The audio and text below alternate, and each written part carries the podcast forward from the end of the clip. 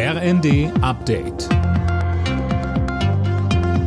Stündlich neu. Auf den Punkt informiert. Ich bin Mia Hehn. Guten Morgen. Bundeskanzler Scholz hat seinen Kurzbesuch in China beendet. In Sachen Ukraine-Krieg waren Scholz und Chinas Staatschef Xi offenbar einer Meinung. Beim Thema Menschenrechte sah das aber anders aus. Hier übte Scholz deutliche Kritik an der Volksrepublik.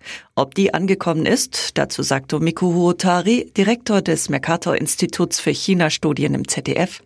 Das Zeichen ist wichtig. Wir können die genaue Folgen nicht abschätzen, aber erstmal perlt das ab an der Führung. Da ist wenig zu erwarten an konkreten Ergebnissen. Die Führung wird das mit genervten Gesten wahrnehmen, aber in der Sache ändert sich da erstmal grundsätzlich nichts.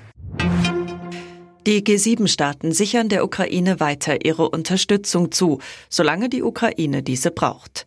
Bundesaußenministerin Baerbock und ihre Kollegen aus den USA, Großbritannien, Frankreich, Italien, Japan und Kanada warfen Russland nach ihrem zweitägigen Treffen in Münster vor, die Ukraine in Dunkelheit und Kälte zu bomben. Und deshalb schnüren wir jetzt Winterpakete und liefern Generatoren ebenso wie Wohncontainer, Wasserpumpen und Sanitäranlagen. Der Ansturm auf die Tafeln in Deutschland ist so groß wie noch nie. Wie ein Sprecher der Tafeln der Rheinischen Post sagte, ist die Zahl der Bedürftigen allein in diesem Jahr um 50 Prozent gestiegen. Rund ein Drittel der Tafeln hat deshalb schon Aufnahmestopps verhängt. In der Fußball-Bundesliga hat Borussia Mönchengladbach am Abend gegen den VfB Stuttgart gewonnen. In der ersten Partie des 13. Spieltags setzte sich Mönchengladbach mit 3 zu 1 durch.